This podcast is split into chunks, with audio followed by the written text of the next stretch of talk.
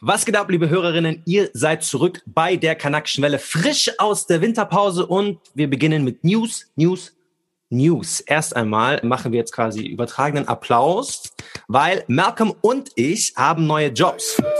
Malcolm ist mittlerweile unter anderem bei einem anderen Podcast aktiv, nämlich dem Podcast Sack Reis, wo er regelmäßig mit GästInnen aus aller Welt spricht, nämlich zu Themen, die wir sonst nicht in unserem Newsfeed finden würden. Und er ist jetzt auch Moderator beim ZDF-Format Trending oder Hashtag Trending. Ich weiß ehrlich gesagt nicht genau, wie es heißt. Es ist Trending oder Hashtag Trending, eins von beiden. Ähm, wo er jetzt seinen Debütfilm gemacht hat, wo er nach Mali geflogen ist und sich angeschaut hat, wie in dem Land mit Corona umgegangen wurde, unter anderem über alternative Medizin gesprochen hat. Sehr, sehr spannend. Also schaut euch den auf jeden Fall rein. Wir stecken euch den natürlich in die Caption. Links sind zu allem wie immer da und meine Wenigkeit. Ich freue mich sehr, sehr, sehr, weil ähm, es ist ein Riesenprojekt. Es werden die nächsten 18 Monate meines Lebens sein. Ich bin jetzt äh, Volontär bei der Deutschen Welle. Wer die Deutsche Welle nicht kennt, das ist der Auslandsrundfunk der ARD. Ähm, ihr werdet wahrscheinlich, wenn ihr deutsche HörerInnen seid, in Deutschland nicht die äh, Deutsche Welle kennen, höchstwahrscheinlich, weil es kennt, sieht man dann nur am Flughafen oder wenn man dann mal im Ausland ist und irgendwie deutsches Fernsehen haben will. That's who we are. Ähm, aber eine Sache wird sich niemals ändern, nämlich, dass die Kanakische Welle der Nummer eins Podcast zum Thema Identität in Deutschland ist. Mein Name ist Marcel Nadim Abourakir. Mein Name ist Marco Mohanwe und heute haben wir wen noch dabei? Hadija Haruna Elka. Hi. Und gemeinsam sind wir die Kanakische Welle heute.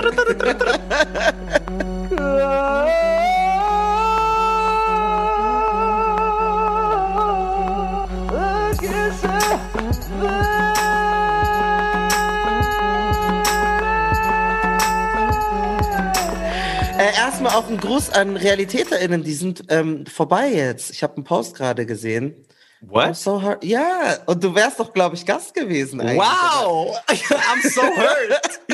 Spotify und der, der, der, diese Zusammenarbeit ist vorbei. Das ist echt schade. Ähm, ich bin gespannt, was passiert. Wir hatten Gisem bei uns in einer Folge zu Cancel Culture, die empfehlen wir euch. Aber wir widmen und jetzt äh, unserer neuen Gästin. Gästin ist ein echtes Wort. Das musste ich extra nochmal googeln, Hadija. Weil wir so dachten, das ist so eine feministische Wortkreierung. Aber nee, das gibt schon seit 100 Jahren diesen Begriff. Ähm, Hadija Haruna Oelker ist äh, eine Kollegin vom Hessischen Rundfunk. Sie hat 2008 ihr Volo gemacht. Also ich 2018, Marcel 2021, äh, ich 2017. Also verschiedene Jahre, in denen wir sozusagen unsere Prozesse, was die journalistische Ausbildung gemacht haben, durch haben. Sie hat den renommierten Kurt Magnus Hörfunkpreis gewonnen, den ich unbedingt noch möchte in meiner, in meiner Preisliste. Das ist etwas, was ganz oben noch auf meiner Prio-Liste steht. Äh, hoffentlich klappt das. Ähm, ist Politikwissenschaftlerin. Sie ist auch sehr, ähm, was heißt oft, aber sie ist immer mal wieder auch in Talkshows zu Gast. Und sie hat ein wunderbares Feature gemacht für den Deutschlandfunk. Dekolonisiert euch die Öffentlich-Rechtlichen und die Migrationsgesellschaft. Danke, danke, danke erstmal, dass du da bist. Schön, dass ich da sein darf. Wir sprechen heute über Diversität in Talkshows, Diversität in öffentlich-rechtlichen Medien, weil wir das Thema natürlich schon seit Jahren kennen, aber unter anderem auch, weil es einen ganz, ganz aktuellen Aufhänger gibt. Malcolm, willst du uns einmal mit in die aktuellen Wellen mit reinnehmen? Was ist denn los? Warum ist Twitter in einer Aufruhr und warum sitzen wir hier und nehmen diese Folge auf? Wir kriegen immer wieder solche Nachrichten von euch, von Valleys oder von anderen Menschen. Guck das an, hast du das schon gesehen? Hey, hast du diese Sendung gesehen? Und ich ignoriere das teilweise, weil ich will irgendwie meine Zeit sparen. Also bitte, ich mag das auch nicht. Ich, ich krieg so oft irgendwie, da stand N-Wort-Kuss, da stand da, da, da, da, und die ganze Zeit sag was dazu, sag was dazu, sag was dazu. Und ich wollte das eigentlich ignorieren, aber dann irgendwann da habe ich das so oft gesehen, dann dachte ich mir, okay, ich gucke mir das jetzt mal an und ich konnte meinen Augen einfach nicht glauben, weil ich gerade davor im Browser Ballett, einer Sendung im ARD, wo die Redaktionsleitung Anna Dushime macht, die war auch bei uns im Podcast schon zu Gast, da ging es darum, inwiefern Schwarze rassistisch gegenüber asiatischen Menschen sein können. Und da hat sie einen Sketch gemacht, wo Betroffene tatsächlich in einer Sendung über etwas reden können. Menschen mit Expertise und mit einer persönlichen Erfahrung. Und das war, das sollte so persiflieren, dass das nie stattfindet und das ist die innovative Idee. Und die hat sogar in dem Sketch gesagt, hey, lass uns doch Jürgen von der Lippe, Dieter Bohlen. Also die Menschen, das war wie, kennt ihr diese Memes, wenn irgendwas Historisches passiert und dann werden so alte Simpsons-Folgen rausgeholt, dass es schon vorausgesagt wurde. So vorauseilend war dieser Sketch von diesem Browser-Ballett, weil er genau das beschrieben hat, hat, was passiert ist. Also das ist ja wie der Anfang von einem Witz, so, dass diese Leute da in dieser Sendung saßen und 20 Minuten lang darüber geredet haben, dass ja der Zentralrat der Sinti und Roma, die haben doch eh nichts Besseres zu tun, als sich darüber aufzuregen und äh, die würden ja nur so tun, als wäre das rassistisch. Fucking Janine Kunste von, wie heißt diese Sendung? Ich weiß nicht mehr sitzen wahrscheinlich zwei, drei Leute, ich sage das jetzt echt mal so lapidar dahin, die haben vielleicht auch nichts Besseres zu tun und fangen damit so in meiner Welt Quatsch an. Es tut mir leid, ich möchte auch niemandem zu nahe treten, aber ich finde es nervig. Ich glaube auch, der Entsteh oder die Entstehungsgeschichte vieler Worte ähm, ist ja keine negative und das sollte man einfach Oh, negativ. Bei, oh, negat ja, oh Gott, negativ. Jürgen Milski. Die machen sich darüber überhaupt keine Gedanken, über das, was gerade hier diskutiert wird. Die lachen das weg. Das die, die die ist, für die ist das gar kein Thema. Thomas Gottschalk. Blackfacing, hast du dich schwarz ja, geschminkt? Ja, aber das Ja, war eine, eine genau. tiefe Verneigung vor Jimi Hendrix und nichts anderes. Und ich war in Beverly Hills auf einer Party, wo nur weiße Banker waren. Ich habe zum ersten Mal gewusst, wie sich ein Schwarzer fühlt. Also ich habe da eine richtige, sagen wir mal, Erweckungserlebnis äh, äh, Erlebnis gehabt. Genau, dann habe ich es mir angeguckt und dann ging es halt schnell ab. Das war eigentlich eine alte Sendung aus dem Dezember, aber dadurch, dass Leute wie ich und andere Menschen darüber gesprochen haben, äh, hat das jetzt seine Wellen geschlagen. Hadija Haruna Öcker, du hast ein Feature dazu dem Thema gemacht. Du arbeitest sehr, sehr, sehr lange zu diesem Thema auch Politik, Gesellschaft als Journalistin. Du bist nicht beim WDR, aber beim Hessischen Rundfunk. Was war so dein erster Eindruck, als du diese Sendung gesehen hast? Ja, du hast, ich, muss, ich muss immer noch schmutzen über deine Zusammenfassung. Also mein erster Eindruck war, ich habe sie angeguckt und habe gedacht, okay, also ich meine, das ist jetzt nicht neu.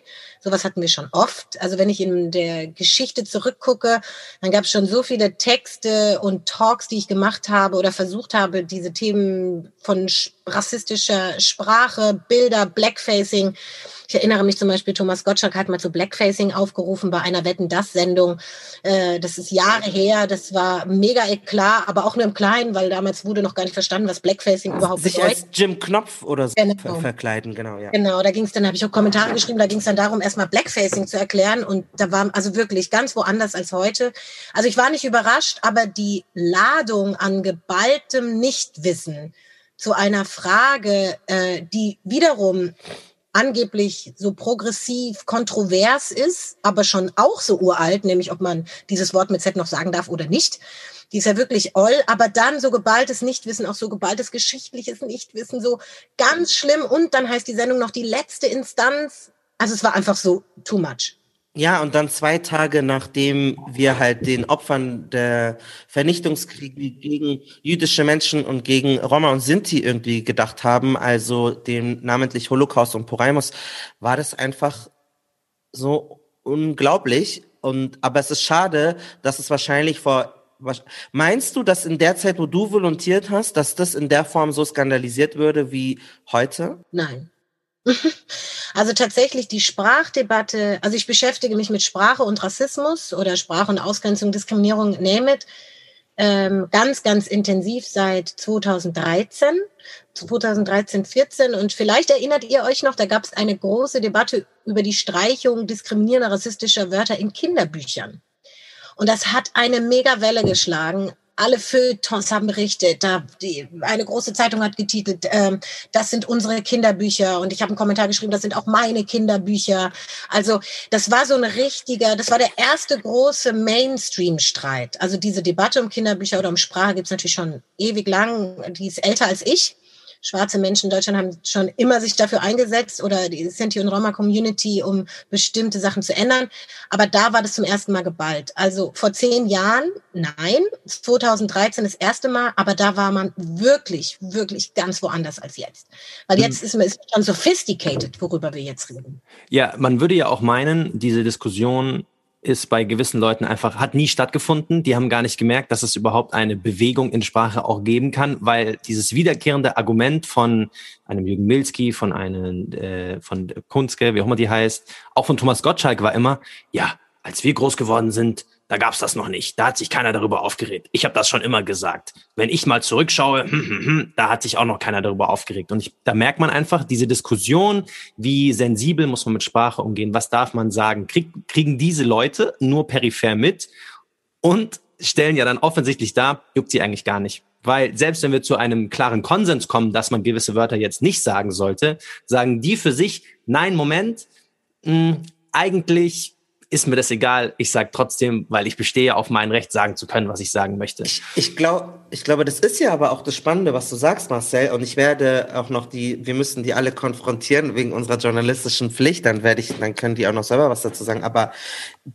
also die in der Sendung hat Mickey Beisenherz und die anderen Leute wissen ja um die Kritik, weil sie haben diese Shitstorms sogar schon bekommen. Sie haben sogar schon gesagt, dass sie schon belehrt wurden, dass es denen schon eindrücklich erklärt wurde. Das heißt, wenn jetzt Janine Kunze jetzt behauptet, das wusste ich nicht, die machen sich doch in der Sendung darüber lustig, dass sie das doch alle schon gehört haben, dass sie diese ganzen Argumente kennen und dass trotz des, also obwohl sie die Argumente kennen, sie es trotzdem für bescheuert halten.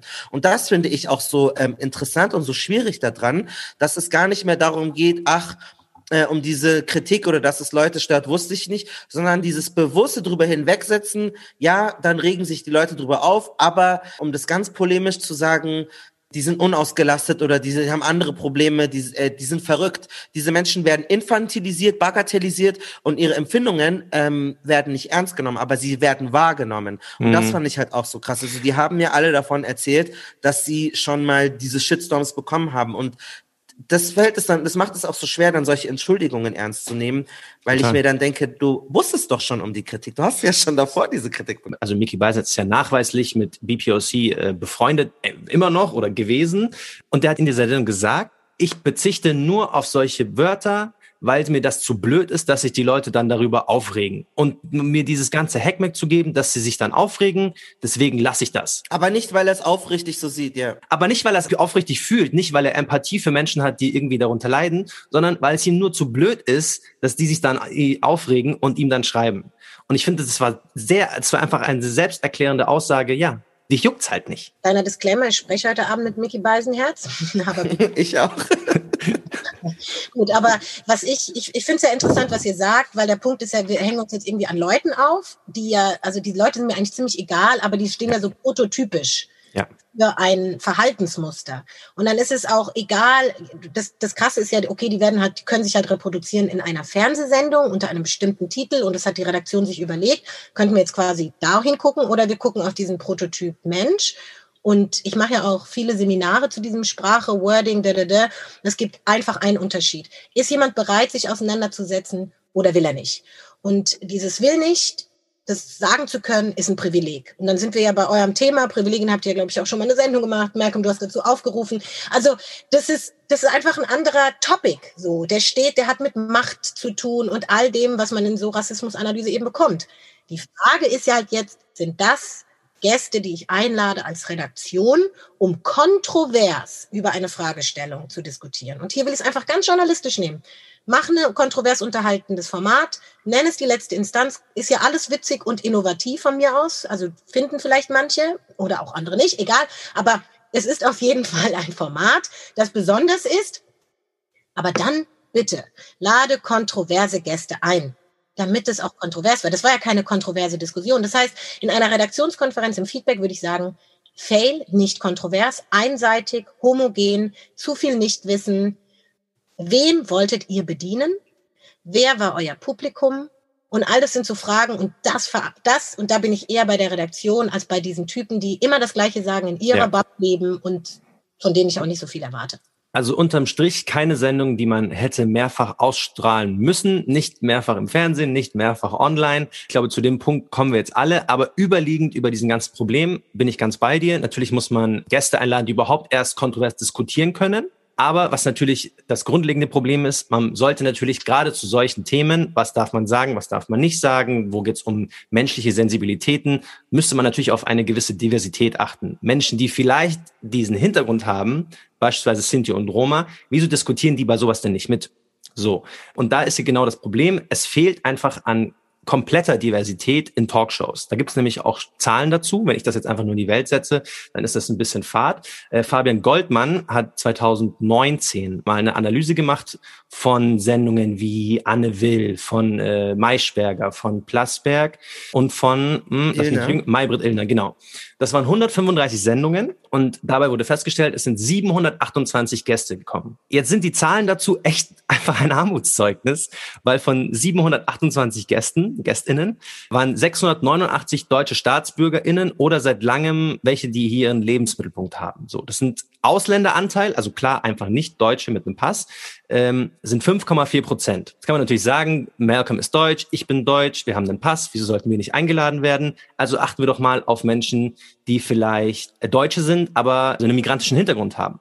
Und da sieht man dann zum Beispiel, dass von knapp 730 Gästen lediglich 48 Gäste nicht weiß waren. Also 6,6 Prozent. Und wenn denn mal Leute eingeladen wurden, die jetzt vielleicht nicht weiß sind, dann wurden sie auch in jedem zweiten Fall nur eingeladen, um über ein stereotypisches Thema zu sprechen, was zu ihrer Herkunft passt. Das heißt so, der Türke wird eingeladen, um über Erdogan zu reden. Der Araber wird dann eingeladen, um über das traurige Thema Clankriminalität zu reden. Äh, und so weiter. Ihr könnt das ja dann durchdeklinieren, welches Stereotyp euch jeweils zur jeweiligen Herkunft einfällt. Also es gab auch keinen einzigen afrikanischen, südamerikanischen oder asiatischen Gast. Ähm, und 92 Prozent der Menschen hatten ähm, Namen, die man als deutsch wahrnehmen würde. Acht Prozent Namen, die irgendwie ausländisch geartet sind. Ähm, das ist auf jeden Fall eine Hausnummer. und deswegen geht's jetzt auch grundsätzlich um Diversität ähm, in solchen Talkshows. Ich wollte nur noch mal anmerken, ich glaube, Diversität alleine reicht nicht, sondern auch einfach auf Expertise zu achten. Also ähm, unabhängig davon, welchen Hintergrund jemand hat, kennt sich eine Person mit irgendeiner Sache halt auch gut aus oder nicht, hat diese Person dazu geforscht.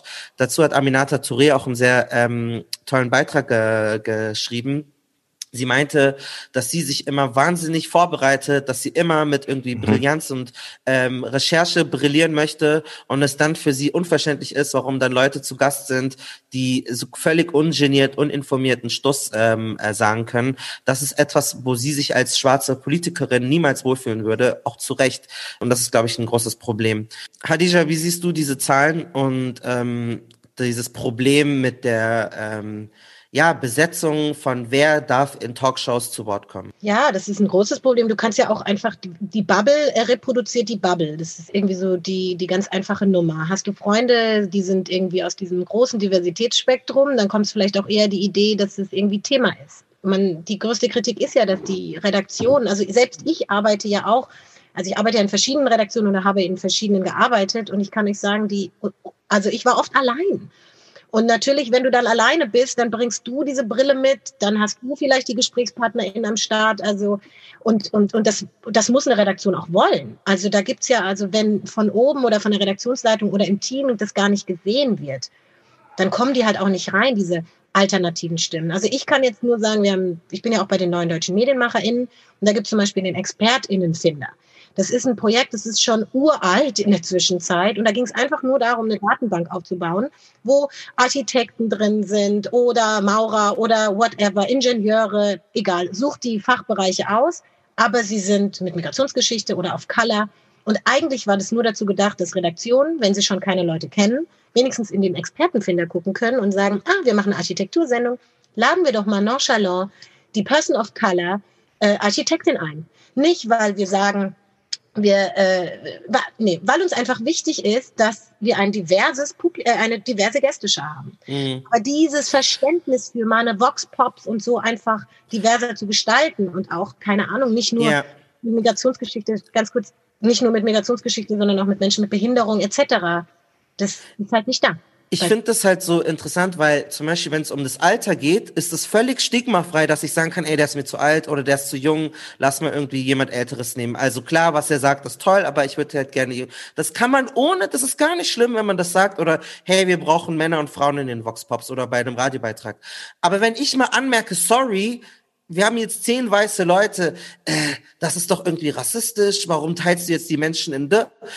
Als Journalisten oder als Menschen, die ähm, ähm, Medienprodukte anbieten, ist demografische Analyse das A und O. Du kannst kein Format kreieren, um nicht erstmal zu schauen, an wen mache ich das. Und es ist so normal, dass wir schauen, wie alt sind die, sind die ländlich, was haben die für einen Akzent. Das kannst du wirklich, äh, in meiner redaktionellen Erfahrung, kann man solche Anmerkungen machen und dann sagt keiner, hä, du separierst die Leute. Aber wenn du dann anmerkst, hey, tut mir leid, aber müssen jetzt alle blauäugig und blond sein, ist so ein riesiges Unbehagen, weil die Menschen das Gefühl haben, man teilt die Leute rassistisch ein oder ist irgendwie, macht so neumodische Rassenkunde. Das wird ja auch teilweise unterstellt.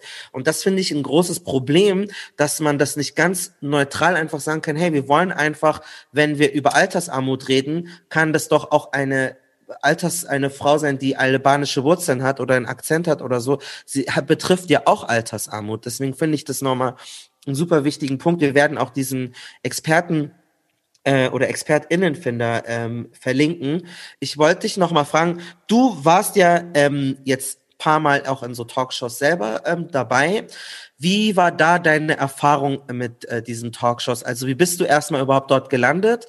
Und ähm, das muss auch gar nicht negativ oder positiv sein, sondern wie ist es einfach für dich als schwarze Frau in so einer, in, bei Markus Lanz zu sitzen zum Beispiel? Ja, ich will da jetzt irgendwie gar nicht so lange ausholen, aber ich glaube, es, was ein ganz wichtiger Punkt ist, ich arbeite ja selber auch in der Redaktion oder habe über die Jahre, du hast ja vorhin schon gesagt, 2008 ähm, mein Volo gemacht. Also ich kann Code-Switching. Ich habe mir einen bestimmten, also ich habe einen Habitus, den habe ich irgendwie sozialisiert bekommen. Ich komme aus einer arbeitenden Angestelltenfamilie. Also ich habe studiert. Also dieses ganze Thema von Klasse auch, Habitus lernen, damit du in dieser redaktionellen Bubble auch unterwegs sein kannst. Hadisa from the hood. naja, so, so also ich, äh, ich weiß, wie ich früher gesprochen habe und äh, wo ich unterwegs war. Ja, aber genau. Und jetzt, ich kann Code Switching, das heißt, ich kann mich meinem Umfeld anpassen und deswegen kann ich auch in bestimmten Redaktionen arbeiten. Ich finde das auch nicht negativ. Ich finde, das hat, äh, das ist ein, ein Talent, ein Potenzial, ein whatever, was man ja, was nicht alle haben. Und deswegen fällt es vieles mir nicht schwer, dahin zu gehen. Es fiel mir auch nicht schwer, mich mit diesen Leuten auseinanderzusetzen. Es fiel mir auch nicht schwer zu wissen, dass ich in diesen Räumen mal wieder die Einzige bin. Ich glaube, wenn, also ich habe die, diese Erfahrung einfach schon oft gemacht und viel Empowerment-Training, viel gesprochen mit anderen KollegInnen. Ich habe von den neuen deutschen Medienmachern geredet. Da, ja, du, du, du baust dir halt etwas auf, damit du sozusagen mit selbst Stärke, Selbstbewusstsein in Kontexte gehst. Und ich hatte ja was zu sagen. Ich glaube, das ist halt auch der Punkt. Ich habe vorher ganz klar gemacht und gefragt, warum wollt ihr mich haben? Bei der ersten Runde war es ganz klar. Wir hatten, vielleicht erinnert ihr euch noch, diesen Shitstorm. Es war in der ersten Woche Black Lives Matter. Äh, sie haben nur weiße Leute auf die Panels gesetzt in den großen Talkshows, um über Rassismus zu sprechen. Vielen hat es äh, nicht gepasst. Du, Malcolm, ihr habt äh, getweetet, getwittert und so weiter gepostet. Das habe ich auch gemacht. Und dann landete ich bei Lanz.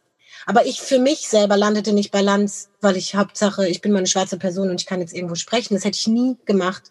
Sondern der Fakt war, ich habe vorher gefragt, warum ladet ihr mich ein?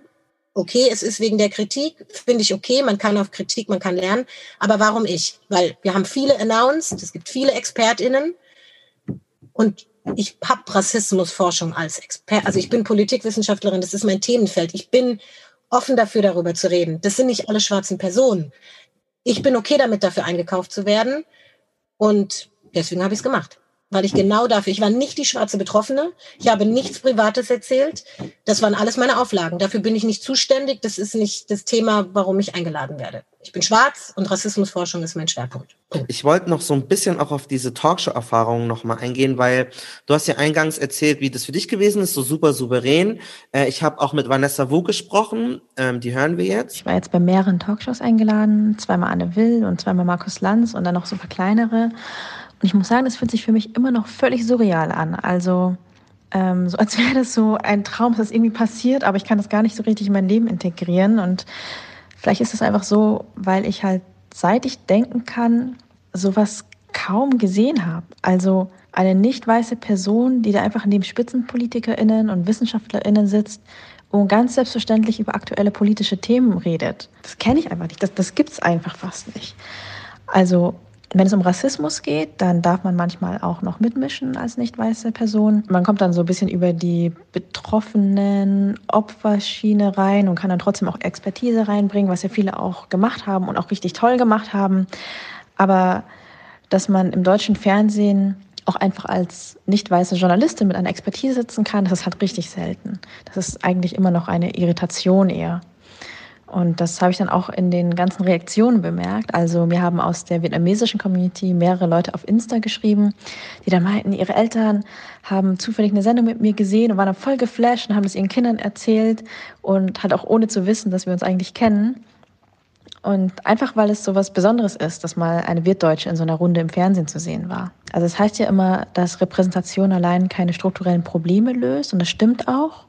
Aber ich glaube, man darf trotzdem nicht unterschätzen, wie wichtig Repräsentation ähm, aus ganz anderen Gründen ist. Also wie viel Repräsentation eigentlich für Menschen bedeutet, die sich nie gesehen fühlen oder die einfach mit eigenen Augen mal sehen müssen, dass Menschen, die aussehen wie sie, auch eine politische Stimme haben, die auch irgendwas zählt in diesem Land. Ich konnte mich sehr damit identifizieren mit dem, was sie gerade gesagt hat, weil ähm, ich war im Presseclub letztes Jahr und ich wusste, dass ich kompetent bin und dass ich ähm, Amerikanistik studiert habe und dass ich mich mit US-amerikanischer Politik und Gesellschaftspolitik auseinandersetze.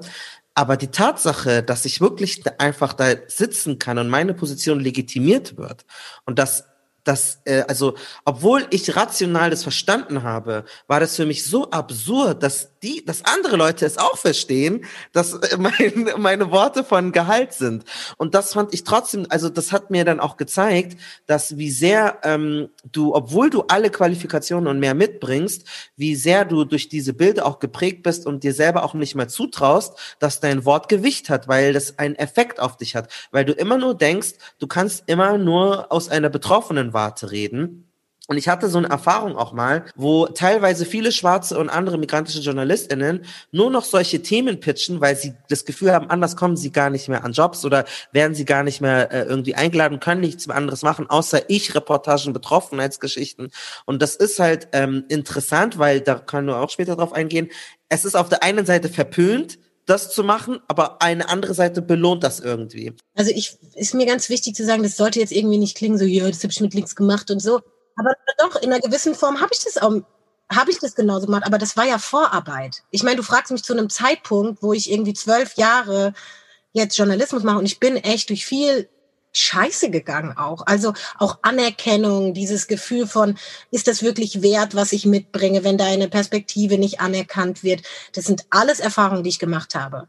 Aber ich bin jetzt an einem Ort angekommen und den habe ich mir auf jeden Fall hart erarbeitet. Das war kein, äh, ich schwimme da mal schnell durch, an dem ich mich gut fühle. Und ich weiß und ich wünsche das allen JournalistInnen of Color, POC, allen wünsche ich dieses. Und für mich war ein ganz wichtiger Moment eben begleitet zu sein, nicht alleine zu sein, Austausch zu haben, Strategien zu entwickeln, zu überlegen, wie mache ich das?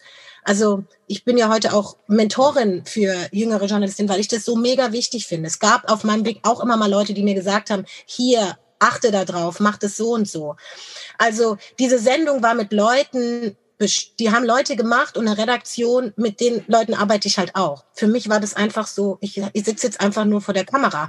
Aber selbst das, und vielleicht das noch als Punkt, habe ich ja auch, ich habe eine Moderationsausbildung gemacht. Das heißt, üben vor der Kamera, immer dieses so als schwarze Person, du musst immer sehr gut sein. In dem Feature kommt ja zum Beispiel auch Michael Pavelitz, unser schwarzer Tagesschausprecher, zu Wort.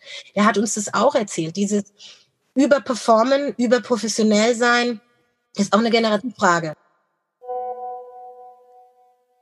Ich bin Steven Palagan, freier Journalist und Geschäftsführer der Organisation Demokratie in Arbeit.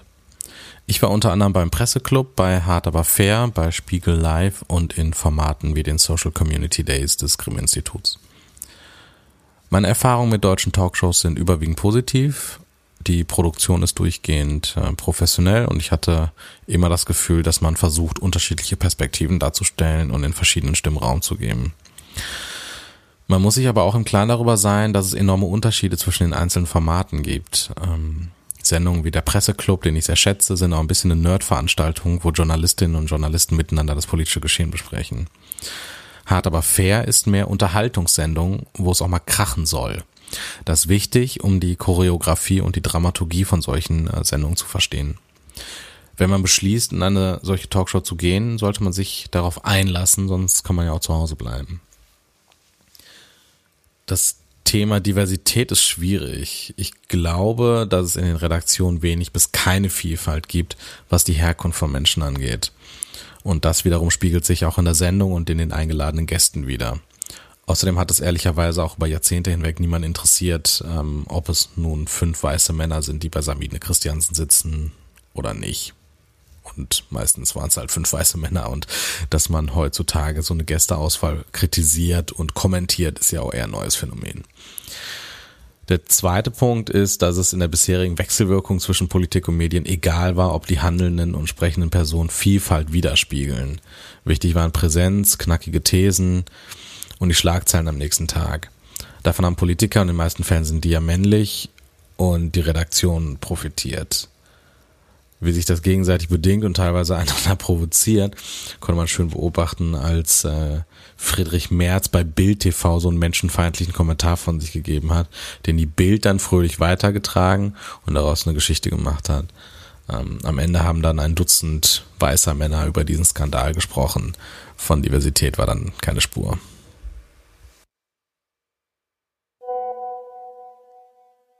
Hallo, mein Name ist Alice Hasters und ich war bei Anne Will zu Gast und beim Kölner Treff. Die Themen und die Gästeauswahl sind auf jeden Fall auf ein weißes Publikum ausgerichtet und ich habe das Gefühl, dass diese Talkshows sehr krass auf Einschaltquote achten und dass da eine Nervosität herrschte, ob dieses Thema bei dem Stammpublikum auch ankommt, ob ich als Gästin bei dem Stammpublikum ankomme, weil die wissen halt, so ein Norbert Röttgen oder so ein, weiß ich nicht, Christian Lindner oder so, der zieht halt ein Publikum an, da bleiben die Leute dran, weil die Leute kennen das Gesicht.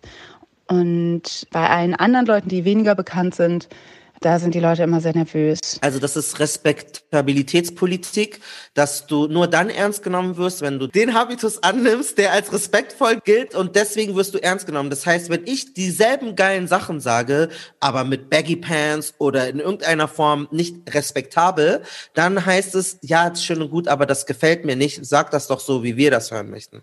Und das ist eine Strategie, die auch legitim ist, weil man muss irgendwie überleben. Deine Respektabilität ist davon abhängig, wie du dich verhältst selbst. Sie ist nicht Grund, von Grund auf gegeben, sondern du musst sie dir erarbeiten in der Art und Weise, wie du dich gibst. Und das ist nochmal spannend, sich dessen bewusst zu werden, wie diese Mechanismen funktionieren. Da hilft dieser Begriff total. Voll, und da würde ich noch einen draufsetzen und würde sagen, Empowerment bedeutet genau das zu durchbrechen und seine Rolle zu finden, dass sie sich eben, also ich meine, ich arbeite zum Beispiel bei UFM, also Junge Welle Plus, bei so einer Hintergrundsendung, die heißt der Tag, also die Altersspanne geht so von 20 bis 60. Und so sehe ich halt auch aus. Also ich glaube, gut, Baggy Pants sind jetzt bei mir vorbei, aber ich komme halt, ich bin bei einer Redaktion nicht nur schwarz, sondern auch ein bunter Vogel. Und bei den anderen bin ich ganz normal. Also ich, diese Erfahrung zu machen, irgendwie immer ein bisschen anders und die macht immer irgendwie ein bisschen anders, das kann auch, das, das, das sind wir. Solange in diesen Läden Menschen wie wir in, unterrepräsentiert sind, werden wir sowieso immer auffallen. Also kann man auch sagen, take it, that's me, und so seine, seine Rolle. Sein, und das ist für mich Empowerment. In allen seinen Rollen, die wir sind, ob Mann, Frau, äh, cis oder nicht, oder behindert oder nicht behindert, sich wohlzufühlen und sich und zu wissen, wer man ist. Und dann kann man auch in so einen Presseclub gehen und dann kann man auch für, zu Lanz gehen. Dann sind es alles nur Menschen, wie meine Mutter immer sagt, stell sie dir nackt vor. Mm, jetzt hast du in deinem Feature das du für den Deutschlandfunk gemacht hast, mit sehr vielen verschiedenen Instanzen gesprochen, auf sehr vielen verschiedenen hierarchischen Ebenen auch bei den öffentlich-rechtlichen. Du hast vorhin gesagt, vielleicht ist es etwas, was die Redaktion nicht auf dem Schirm hat. Ist denn tatsächlich eine fehlende Diversität wirklich was, was die öffentlich-rechtlichen nicht auf dem Schirm hätten? Oder ist es eher so, dass sie es auf dem Schirm haben, aber irgendwie aktiv nicht äh, an, äh, man, in den Trichter kommen, dass sie es jetzt umsetzen sollten auch? Beides. Also ich glaube, sie hatten lange kein Must, dass sie das irgendwie umsetzen müssen. Diversity-Beauftragte gibt schon lange, Vielfalt-Beauftragte, sie haben alle überall unterschiedliche Namen. Also das Thema ist Gesetz, Karte der Vielfalt unterschreiben, kann man machen, hat vielleicht eine Konsequenz, kann ich mal hier und da einen Workshop machen. Ich äh, gibt die Sender unterscheiden sich auch. Es gibt viele gute Projekte, also so im Sinne von Einzelprojekte, die irgendwo gestartet wurden, mit denen man sich schmücken kann. Man kann dann hinterfragen, wie gut die wirklich sind, aber das ist sozusagen aber es gibt keine Strategie in keinem Haus, weil es kein Muss war, weil niemand den Druck verspürt hat und so weiter. Und wo keine Strategie ist, da verändert sich auch nicht wirklich was.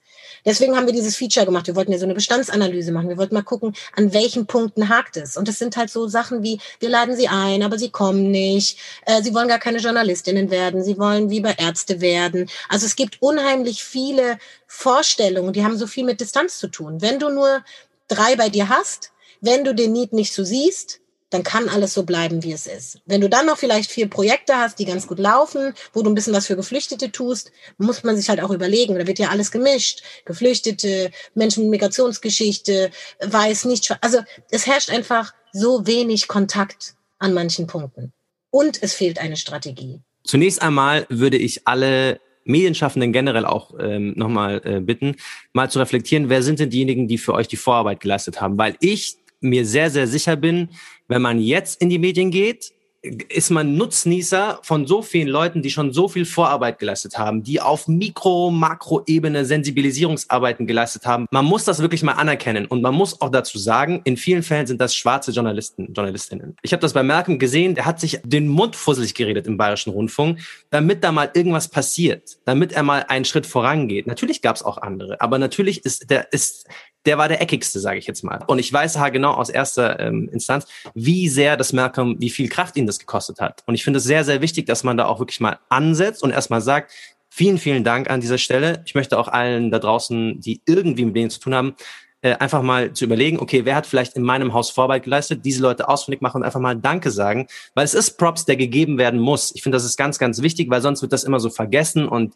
ja, jetzt hat der Bayerische Rundfunk ein Talentprogramm, wo sie auf schwarze Diversität oder was auch immer achten. Ja, aber davor, drei Jahre davor, musste erstmal jemand sich den Mund fusselig reden, wird lauter die Köpfe aneinander stoßen, damit er überhaupt erstmal irgendwie zum Zuge kommt. Die zweite Sache ist, wir sprechen jetzt hier über die öffentlich-rechtlichen, weil wir alle mittlerweile öffentlich-rechtliche JournalistInnen sind. Aber diese Kritik möchte ich auch erweitern. Also wir hatten die Debatte im Dezember, wo wir äh, diesen Fall hat bei Sport 1, wo äh, negative Stereotypen mit Menschen nordafrikanischer Herkunft. Gibt es eine Folge dazu? Rassismus im Fußball. Sky Sport News HD, auch mein ehemaliger Arbeitgeber, hat jetzt einen Tweet gemacht, wo 30 Menschen abgebildet sind. Alle On-Camera-Menschen. Von diesen 30 sind zwei Frauen und keine einzige äh, BPOC-Person dabei. Das heißt, ihr seht seht schon, diese Diversität ist kein Phänomen, was wir irgendwie jetzt nur bei Bayerischer Rundfunk etc. feststellen, sondern es ist ein grundlegendes Problem, was diese Gesellschaft einfach auszeichnet. Und die Medien sind dann eine Nutshell von dieser Gesellschaft im negativen Sinne, nicht im positiven Sinne, dass sie tatsächlich unsere Gesellschaft abbilden. Und der dritte, nicht Disclaimer, aber Info, äh, wir sprechen so viel über dieses Feature, dekolonisiert euch, die öffentlich-rechtlichen und die Migrationsgesellschaft. Natürlich haben wir uns euch das auch in die Caption gepackt, dass ihr euch das auch unbedingt anhört. Sehr, sehr wichtig, um reinzuhören. Ich möchte in diesem Atemzug ganz klar Noah Saw benennen, die so viel gemacht hat und so viel zu dem Thema auch schon getan hat und sich so viel verbrannt hat. Als ich beim BR war, habe ich Anne Shebu ähm, von ihr herausgefunden. Die hat ein ganzes Buch geschrieben, die hat auch beim Bayerischen Rundfunk gearbeitet. Ich kann mich auch nur so trauen, dann so eckig oder spicy zu sein, weil jemand anders schon mal irgendwie die äh, davor irgendwas geebnet hat. Und das sind zwei Personen, die ich einfach mitbekommen hatte und wo ich dachte, hey, das ist irgendwie cool. Ich finde das total spannend, worüber die schreiben und dass die äh, Kolleginnen hatten Deutschland schwarz-weiß gelesen von äh, Noisson und darüber gesprochen und erstmal irgendwie Worte dafür gefunden und deswegen, das ist absolut richtig, dass man da, wo man kann, wirklich versucht, auf das aufzubauen, was es gibt. In dem Feature kommt auch Özlems ähm, Sadekaya vor, die die Sendung Puzzle hat, die auch beim Bayerischen Rundfunk tätig ist und Genau, das ist super, super schön und danke dir, Marcella, trotzdem für diese Worte. Ich würde, weil wir so paar Thesen ausgearbeitet haben, die einfach an Hadija werfen und du sagst einfach kurz, ob du diese These so bestätigst oder nicht und gibst einfach noch mal ein paar Gedanken dazu. Das ist so eine schnelle Runde, die ist basiert auf meine Recherche, aber auch auf dem Feature, was du gemacht hast. Äh, BPOC werden in Redaktionen gerne als Talent äh, eingeheuert, aber nicht fürs redaktionelle ebenbürtige Mitbestimmen. Wie viel ist an dieser These dran? Ja, da ist auf jeden Fall was dran, weil ihr habt ja auch vorhin schon gesagt, äh, man möchte jetzt gerne schnell divers werden und das Schnellste ist in der Außenwirkung, sich jemanden vor die Kamera oder vors Mikro zu holen. Und äh, das, was wir beim Feature rausbekommen haben, das ist oft so, dass wenn Talents noch keine journalistische Ausbildung haben, ähm, auch nicht immer darauf geschaut wird, sie ihnen zu bieten. Das wäre aber das Nachhaltige. Es gibt bei wenigen Arbeitsplätzen qualifizierte Anlaufstellen für rassistische Erfahrungen, die man am Arbeitsplatz gemacht hat. Äh, es gibt keine Stellen, wo man gehen kann. Also beim NDR gibt es eine Diversitätsbeauftragte, sie ist schwarz und äh, sie hat eine äh, äh, tatsächlich eine Ausbildung dafür. Sie ist aber nicht Rassismusbeauftragte, aber zu ihr kann man gehen und zu ihr gehen auch Leute. Aber das ist dann auch eher inoffiziell, das ist keine offizielle Funktion. Es gibt sie nicht.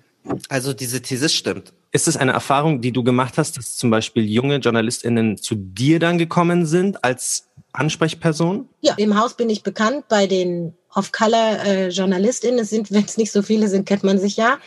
ja, also ich war auch schon Ansprechpartnerin, aber ihr hattet ja nach offiziellen Stellen gefragt. Nee, aber das kann ich auch bestätigen, dass Menschen wie Hadija oder wie ich dann unbezahlt in unsere nebenbei dann auch noch irgendwie Konfliktmanagement, Rassismusberatung, Empowerment und da müsste es einfach offizielle Strukturen für geben, die gibt es nicht. Dann die dritte These. Für viele BPOC-Menschen in journalistischen Häusern gilt Fake it till you make it. Man muss Teile seines Andersseins in Privatgesprächen hinten anstellen, um durchzukommen. Ich finde es ja eine sehr persönliche, individuelle Entscheidung, inwiefern du dich hinten anstellst. Aber Fakt ist, ich, aus einer Beobachtungsperspektive, ich sehe junge, jüngere KollegInnen auch und beobachte das, ähm, dass sie das tun. Und das tut mir tatsächlich sehr weh. Weil ich, ja, ich ich finde ja immer, das sollte man nicht tun. Wir müssten das nicht tun. Aber ja. Also die spielen so eine kleine Rolle von deiner Recherche. Oder sie, naja, diese, sie versuchen auch abzuwehren, auf ein Thema festgestempelt zu werden. Also ich mhm. meine, das hatten wir jetzt ja vorhin. Also nur weil ich einen Background habe, heißt ja nicht, dass ich über diesen Background berichten möchte. Aber vielleicht möchte ich mal locker über den Background reden, aber dann tue ich das vielleicht auch nicht. Also das ist ja so ein Hin- und Her-Justieren. Also ich habe da zwar ein paar Leute im Kopf, von denen ich glaube, dass sie bestimmtes Empowerment im journalistischen Bereich bräuchten. Und genau da ist der Punkt. In dem Moment, wo du es hast, stehst du auch zu dir selbst. Und wenn du es nicht hast, dann wird es an manchen Stellen schwer. Es beginnt ja schon bei so einer Wortdebatte. Ich meine, wie oft ich in meinem Job in den letzten zwölf Jahren das N-Wort gehört habe in einer mhm. Redaktionskonferenz. Okay. Also ich habe auch oft die Klappe gehalten, wenn die es gesagt haben, weil ich irgendwie keine Energie mehr hatte. Oder ich teilweise habe ich auch gelogen, welche Musikrichtung ich mag oder so. Oder einfach andere Sachen oder Hobbys nicht erwähnt, weil ich keinen Bock hatte irgendwie dann. Mache ich länger nicht mehr, schon seit 100 Jahren nicht, aber ich war auch mal an diesem Punkt. Ich, gerade wenn man junger Journalist, Journalistin ist, dann traut man sich das halt nicht, weil es auch oft hierarchische Strukturen sind. Gerade als junge weibliche Journalistin ist es nochmal ein anderes Level. Das sind einfach riesige Probleme, wo wir an mehreren Stellen ansetzen müssen. Einmal natürlich der Rassismusfront sozusagen, aber auch der Sexismusfront, patriarchale Gesellschaften. Also viele Redaktionen, ich nenne jetzt keine Namen, sind halt einfach auch noch so aufgebaut. Da gibt's diese alten weißen Männer, die sagen den Leuten, was sie zu tun und zu lassen haben. Und da macht halt keiner seinen Mund auf. Selbst jetzt ich sage es mal blöd, aber selbst jemand wie ich, der sich sonst von niemandem sagen lassen würde, was ich sagen soll und was ich nicht sagen soll, selbst ich stecke steck dann zurück und denke mir so, okay, ich bin jetzt still, ich sage jetzt nicht meinen Senf dazu, auch wenn das, was der gerade gesagt hat, gar mir wirklich komplett gegen ja. den Strich geht. Weil viele Entscheidungen äh, passieren ja auch zwischen Tür und Angel, irgendwie beim Skitag oder mal beim Feierabendbier oder so. Und wenn du dann da unangenehm bist, dann wirst du vielleicht nicht empfohlen oder dann wird dann ja oder nicht halt teilnimmst. Halt Genau. Wir haben darüber also, schon gesprochen in der Folge Netzwerken als BPOC, glaube ja, ich. Ja, genau. Und zu der Folge Selbstablehnung, zu dem Thema äh, sich selbst zurückstellen, haben wir auch eine Folge.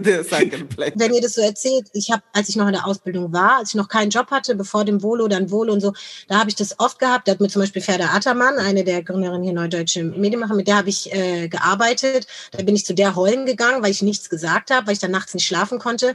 Und da war das so, nachdem ich das ein paar Mal gemacht habe, habe ich gesagt, ich muss es sagen, mein Ziel ist es, alle müssen wissen, wie sie vor mir reden, sonst kann ich hier nicht arbeiten. Mhm. Und Fakt ist, das hat mir Türen zugemacht. Ähm, ich war für Leute anstrengend. Ja. Aber was hat es der Effekt heute? Also in meinem Umfeld äh, werden sich Leute hüten, bestimmte Dinge zu sagen. Und es ist mir auch ziemlich egal, ob sie das verstanden haben oder nicht. Sie sollen einfach respektvoll vor mir sein. Ja. Und gleichzeitig gibt es aber so eine neue Dimension und die passt zur letzten Instanz. Es gibt so diesen Druck, aber ich versuche es trotzdem. Das sind meine neuen Kämpfe. Dieses sophisticated Talk über, ich will trotzdem rassistisch sein. Ja, das dann intellektuell zu überhöhen, ich bin rassistisch, weil ich bin dann intelligenter als du, weil ich bin neutral und setze mich über ein Establishment hinweg, was es gar nicht gibt. So, es sind irgendwelche drei Twitter-Accounts, die dann als der große, das ist eine ganz andere Debatte, aber das finde ich auch nochmal super spannend, dass ähm, die öffentlich-rechtlichen Häuser mitnichten Diversity, queer, feministische, antirassistische Schlaraffenländer sind, wo wir das Sagen haben und äh, wir riskieren öfters Kopf und Kragen. Wir haben immer, manche Brücken werden verbrannt. Also das ist einfach nochmal ganz, das mal klarzustellen, dass wir auch sehr viele, ist auch legitim, konservative Stimmen bei uns haben. Dieser Eindruck soll gar nicht entstehen, dass dem nicht so ist. Wir haben total viele Menschen, die konservative Gesinnungen haben, was ich auch jetzt erstmal so nicht kommentieren will, aber das soll einfach mal, dass die Leute das verstehen. Wir sind kein linksgrün versiffter Haufen. Das ist absoluter Schwachsinn, diese Hypothese. Also Ich sage euch, man lernt sehr gut, wenn man in diesen Kreisen arbeitet. Ich, und auch schon vor den öffentlich-rechtlichen, als ich noch Tageszeitung geschrieben habe. Ich habe mega viel gelernt, wenn man diese anderen Stimmen, wenn man genau zuhört, lernt man echt viel über diese Gesellschaft. Yes.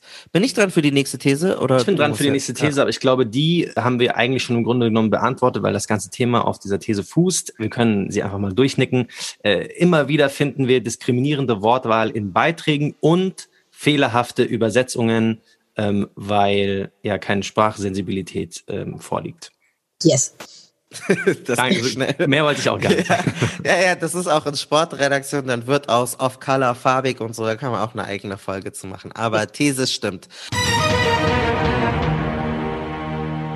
Was oft passiert ist, dass du auf sogenannte migrantische Themen reduziert wirst und du wirst zum Ausländer für alles gemacht. Hey, du kennst doch da und du bist doch da und das ist doch dein Thema.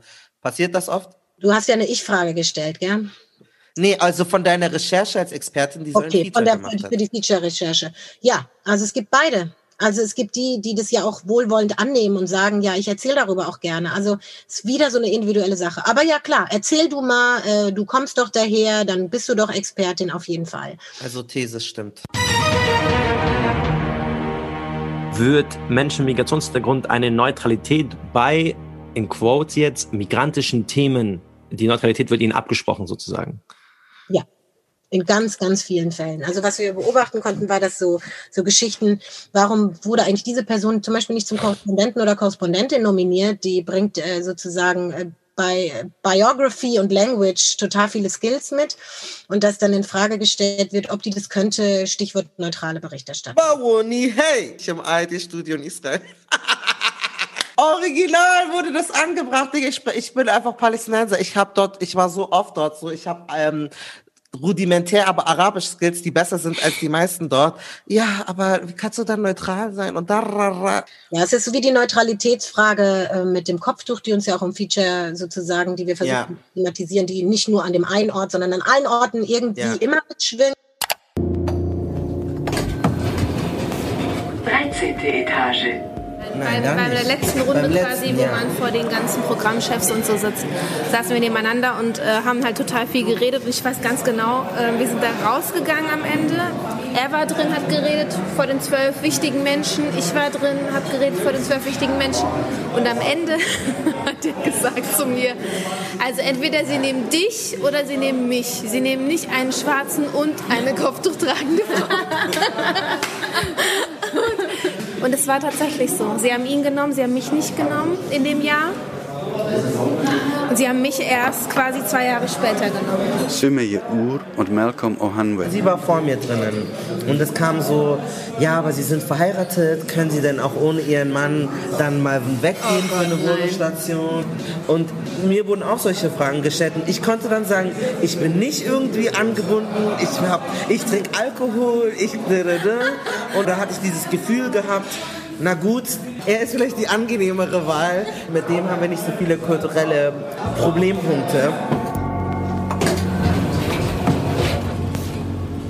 Wir haben es angesprochen, was sie mit ihrem ähm, Kopftuch ausdrücken möchte, ob es ein, ein Zeichen ihrer religiösen Identität ist, ob es ihrer äh, fraulichen Identität ist, ob es ein politisches Statement ist. Wir haben sie darauf angesprochen und haben gesagt, wie vereinbaren Sie das mit Ihrer journalistischen äh, Neutralität, Objektivität? Und da erwarten wir dann auch eine klare Haltung. Ist es Ja. repräsentativ für die Gesellschaft, ist doch die Frage, oder? Richtig, es ist repräsentativ für die Gesellschaft. Ich erlebe aber auch, und das ist hat, es das? bitte? Ist es das bei Ihnen in der Volo-Ausbildung? Annähernd. Hm, Zu wenig, es könnte auch mehr sein, bin ich, bin ich schon bei Ihnen. Und was tun Sie dann dafür, dass es mehr wird?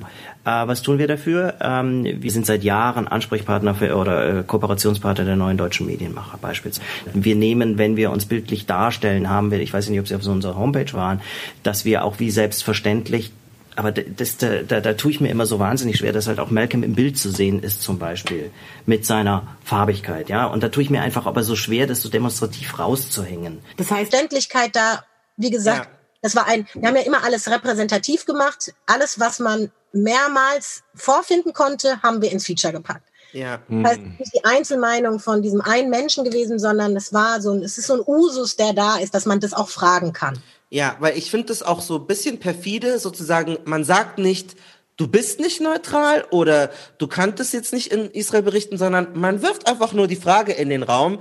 Aber das ist so eine rhetorische Frage, weil du unterstellst es mir trotzdem. Du stellst nicht die Frage, du unterstellst es mir in dem Moment.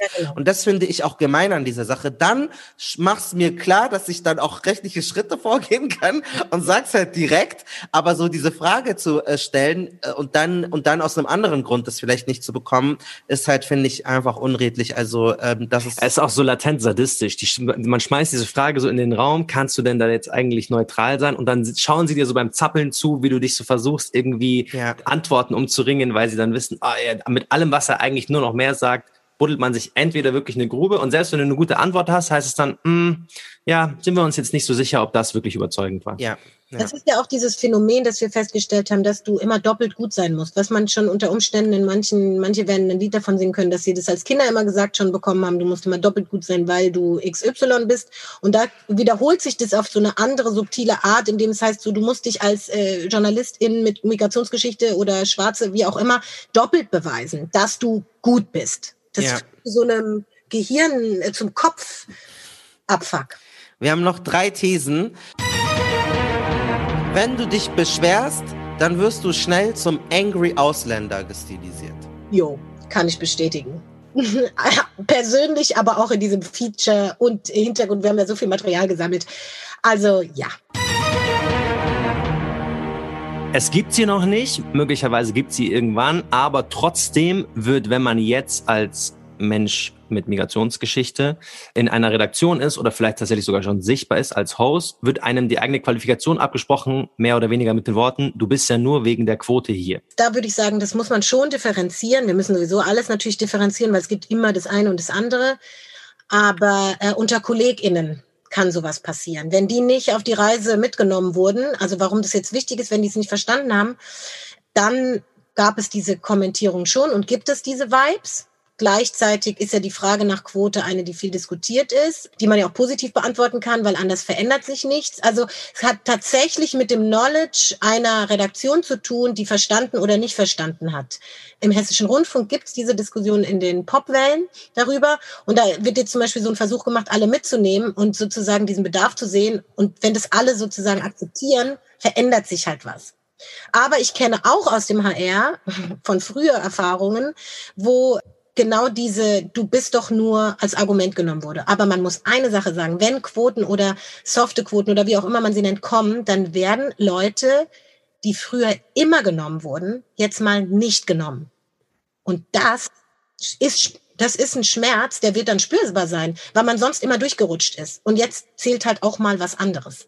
Ich glaube auch genau, dass das eigentlich so ein bisschen das Kernproblem bei KollegInnen ist, ist halt tatsächlich diese subtile Angst, meine Mit Mittelmäßigkeit reicht vielleicht jetzt gar nicht mehr, um tatsächlich trotzdem Radiohost oder Presenter im Fernsehen oder was auch immer zu sein, sondern jetzt muss ich mir wirklich auch mal selbst Gedanken machen, bin ich denn eigentlich gut genug? Und dieser ständige Angst, die eigentlich Menschen wie wir ständig haben, ist so, bin ich gut genug? Reicht das eigentlich für mich? Die taucht dann auf einmal erst bei denen auf, weil die gab es ja davor nicht. Davor konntest du mit Mittelmäßigkeit und fünf Jahren Berufserfahrung in der Redaktion rumschwirren, bist du auf einmal Presenter gelandet. Und ich habe mich immer gewundert, wenn ich als junger Journalist Leute gefragt habe, hey, wie hast du es denn vor Kamera geschafft? Und die waren dann so, ah, ich war einfach lange in der Redaktion und dann hat irgendwer einfach mal gesagt, ja, komm doch einfach mal vor Kamera. Wo ich mir denke, Aha, so funktioniert das? Habe ich mir nie. Hijab muss sich die Gedanken machen, dass sie nicht vor die Kamera darf, weil das kann, weil das ja das Publikum nicht sehen will. Oder wenn man Ja. eine schwarze Person, das können wir unserem Publikum nicht zumuten. Zumuten. Exactly. Ja, ja. Alice Hastas hat dazu ja auch gesagt, dass die Leute keine Hautfarbe sehen und das ständig betonen, aber dann, wenn sie sich bedroht fühlen in ihrer Macht, dann sehen sie doch und dann heißt es, du bist ja nur da wegen der Quote. Und das finde ich auch sau interessant, weil ich das öfters auch solche Kommentare bekommen habe, wenn ich irgendwo erfolgreich bin. Ja, aber das ist ja auch gerade en vogue und mit deinem so, du bist ja auch das deine Hautfarbe und dein ganzes Ding.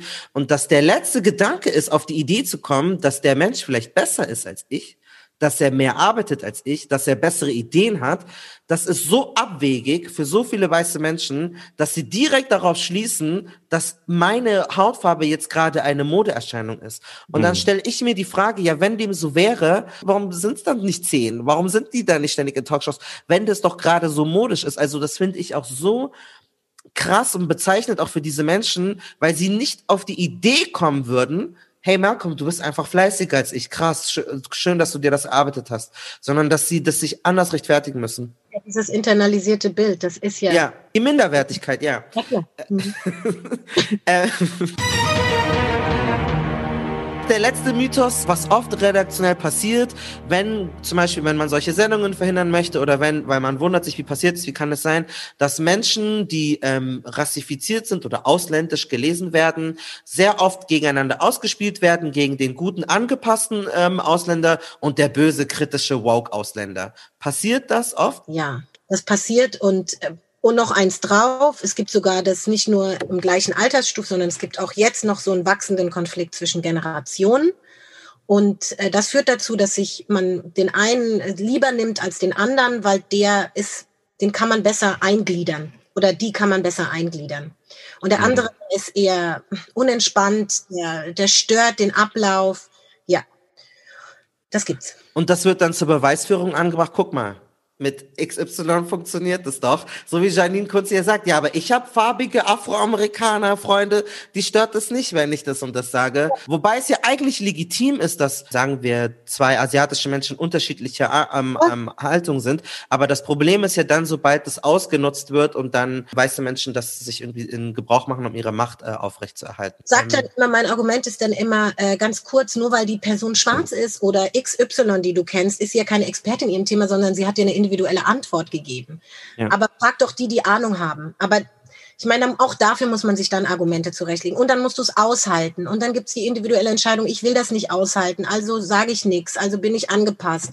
Wie viele Leute haben wir im Feature jetzt auch gehabt, die so ein, wie so ein Emanzipationsmoment unterschiedlichen Alters hatten, weil jetzt Black Lives Matter kam. Puh, jetzt kann ich auch mitreden. Also da wirklich das Tränen geflossen, wirklich. Also ich Mhm. habe mitgeweint. Es waren Mhm. wirklich viele bewegende Momente dabei, weil die Leute Mhm. sich jetzt endlich trauen. Ja, das ist Ja. auch ein, eine, eine traurige Tatsache oder ein Phänomen, das äh, wir mit dem Podcast auch oft feststellen. Wir senden und dann kriegen wir so viel Feedback, wo die Leute sagen, ja, das hat mich mein ganzes Leben lang bewegt. Das habe ich mir schon immer gedacht. Danke, dass ihr das für mich sagt. Wo ich mir immer denke, das ist so schade und eigentlich so schmerzhaft, dass man das nicht selber sagen kann, dass man selber nicht die Strukturen hat oder die, den Kontext, um einfach selber in seinem Arbeitsplatz sich aussprechen zu können, sondern es ist immer so, wir müssen dann als Ventil für die dienen, damit sie sich dann bei uns so das Seelenheil holen können, wobei die einfach in ihrem eigenen Arbeitsplatz einfach rausgehen sollten und sagen, hey, das passt mir nicht, das tut mir weh, das ist schmerzhaft, was auch immer, aber geht halt. Ja, uns, uns schreiben auch viele Menschen, die in anderen Redaktionen arbeiten, ja, ich arbeite für diese Zeitschrift, ja, ich da, da, da, danke, ich könnte das, hätte das gar nicht so formuliert. Und das, was Hadija beschreibt, natürlich, dass mir auch ähm, Ge- KollegInnen aus einer anderen Generation schreiben und so meinten, hey, voll gut, ich, mich berührt es gerade. Und ich denke mir, mich berührt es, weil ich euch gesehen habe und ihn berührt es, dass ich so laut bin und dann sind wir beide berührt und so. Also für diejenigen Menschen da draußen, die so einen kleinen Einblick wollten, die sich gefragt haben, woran liegt es, woran hapert es, das waren jetzt neun Thesen. Bestimmt könnte man 20 Thesen aufstellen, an denen man arbeiten muss, die äh, Dynamiken sind, die wir jetzt irgendwie rausgearbeitet haben. Wir haben jetzt ganz viel Problembeschreibung gemacht und was uns stört. Du hast jetzt schon Quote angesprochen gehabt, wo du sagst, okay, das wäre ein Lösungsansatz, wo man irgendwie zumindest was machen könnte. Was ist denn so das ist natürlich jetzt ein Riesenproblem, was du jetzt in ein paar Worten lösen sollen könntest. So. Aber was sind denn so konkrete Ansätze, die du dir wünschen würdest, wovon wir dann schauen können, wie viele in den nächsten zehn Jahren irgendwie umgesetzt werden können? Führungskräfte von oben geben ein Commitment, dass sie eine Strukturentwicklung in ihren Redaktionen, in ihren Bereichen einführen und sich dafür Leute holen, die Ahnung haben und vorher einen Antirassismuskurs machen. Das klingt doch auf jeden Fall nach einer Forderung, die die Öffentlich-Rechtlichen sehr gerne umsetzen wollen würden, weil wir kennen ja die Charta der Vielfalt. Charta, glaube ich, ah, ist ja, wurscht. Charta, ich bin jetzt, Charta. ich bin auch, äh, ich mache Seminare beim SWR und bei der Deutschen Welle bald. Wenn ihr euch da bewerbt, dann trefft ihr vielleicht mich. ich mache auch ein Seminar, mache ich auch beim, beim HR. Also es verändert sich schon was. Darüber haben wir nicht gesprochen. Das wäre vielleicht noch der zweite Tipp. Es gibt ein paar Sender, die haben ja ein paar Leute, die schon, die schon lange versucht haben, haltet euch an die. Stimmt, lass mal kurz Candy Storm. Also, es gibt das tolle Programm WDR for You. Da werden Menschen, die geflüchtet sind, ähm, getargetet. Und natürlich gibt es Cosmos, es gibt Work in Germany vom Bayerischen Rundfunk, die sich auch eine diverse, vielfältige Zielgruppe auf die Fahne schreiben. Es gab Karakaya Talk, die Sendung wurde abgesetzt. Ähm, es gibt die Sendung Deep und Deutlich, die irgendwann spät nachts äh, im NDR weggesendet wird, aber es gibt sie ähm, mit äh, Tarek Tesso, Aminata Belli, Mautrip. Es gibt den Deutschlandfunk, der ein ganzes Jahr ähm, sich dekolonisiert ja. euch auf die Fahne geschrieben hat. Ja. Da sind sehr viele coole Beiträge, gerade wenn ihr im Sport interessiert seid. Ronny Blaschke, auf jeden Fall da mal reinklicken. Chai Society von Radio Bremen ähm, und Bremen Next als Sender, der sich das auch irgendwie auf die Fahne schreibt und sich da sehr bemüht. Das bedeutet nicht, dass da alles Schlaraffen hat und perfekt ist, aber es ist da, es ist gut, es ist schön. Unterstützt diese Formate, gibt ihnen Klicks und Kommentare, dass die dann wieder ähm, in Beweisführung gehen können und dass wir zeigen können, schau mal, das ist erfolgreich, das interessiert die Leute. Es gibt bei Funk Jeboas Vlogs, es gibt die Datteltäter. Eine gute Währung ist für uns tatsächlich, glaube ich, Beschwerdebriefe und viele Likes und Kommentare und Lob auch für diverse Programme, weil ich hatte erstmal lernen müssen, dass öffentlich-rechtliche Programme mir gehören. Ich habe das gar nicht verstanden. Obwohl ich diesen Beitrag bezahle, habe ich nie gedacht, der BR gehört mir. Und dieses Selbstverständnis haben weiße Menschen viel öfter, weil sie halt seit Generationen hier leben. Und der gehört uns allen, sogar der Erasmus-Student muss diesen Beitrag bezahlen. Deswegen auf Englisch, Spanisch, in jeder Sprache schreibt eure Wünsche, wenn ihr sie denn habt, an die äh, Stellen und helft uns, rassismusfreiere Berichterstattung zu sorgen. An dieser Stelle hört euch das Feature an. Vielen, vielen Dank auch an alle O-TongeberInnen, die wir gesammelt haben und natürlich auch unsere Interviewgästin äh, Hadija Haruna. Schön, dass ich da sein durfte. Wir wollen auf jeden Fall noch eine Folge zu äh, Roma-Feindlichkeit machen oder Gage-Rassismus habe ich jetzt gelernt.